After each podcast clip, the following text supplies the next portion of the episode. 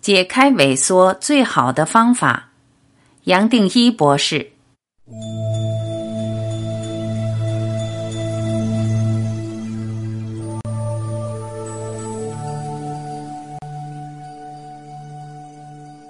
在前一章，我提到了萎缩体或是情绪体是很好的解脱工具。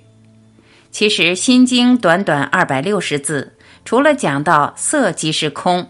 空即是色，又说受想行识亦复如是，意思就是受也是空，空也是受，受感受还是离不开念想的范围，本身还是虚的，是神经系统透过和细胞的互动所产生的。感受跟神经系统不同的地方在于，它的作用范围远远超过神经系统。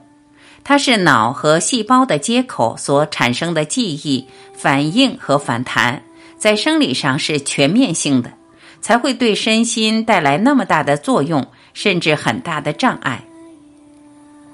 一般而言，情绪的结之所以难解，也是因为它已经渗透到每一个细胞。心经提到，感受是空，是最好的提醒。但是每一个从事心理疗愈的专家都知道，要解开情绪结有多么难。然而，只要轻轻松松把注意放到这个瞬间，透过这个瞬间，体会每一项萎缩所带来的情绪反弹，看着它，轻轻盯着它，知道它，这样子就把正在焚烧身心的大火给慢慢降下来了。过去的制约业力带来身心种种的结，这些结主要停留堵塞在我们的情绪，而造成萎缩。只要有这些情绪的结，生命的能量流不过去，而成了情绪反弹和抵抗的主要来源。我们来到这个人间，已经带着全人类过去制约的结，这一生也还在不断加上更多的制约，把结绑得越来越紧。甚至看不到自己怎么造出这些结的。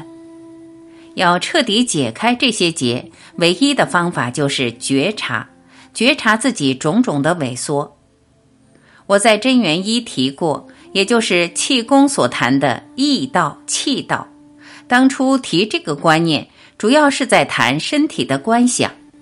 我们把注意力放在身体的哪个部位，就能活化那个部位。我这里想进一步说，易道化解。我们把注意力放在哪里，就带来释放，带来转化。这是古人带来的一个最大的修行的秘密。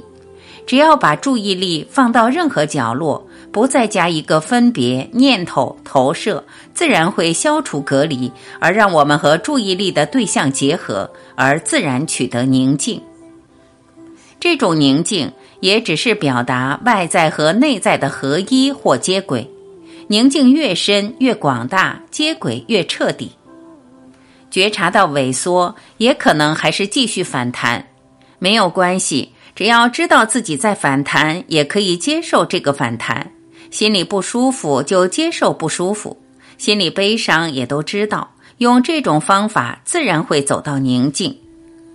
或许这些话听起来像是在重复。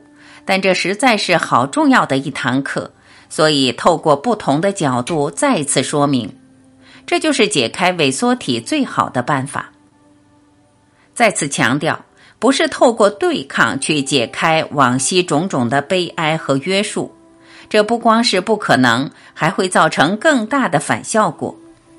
我们对抗、抵抗瞬间才造出萎缩。不可能透过造出它的对抗而反过头来解开它，只可能会越陷越深。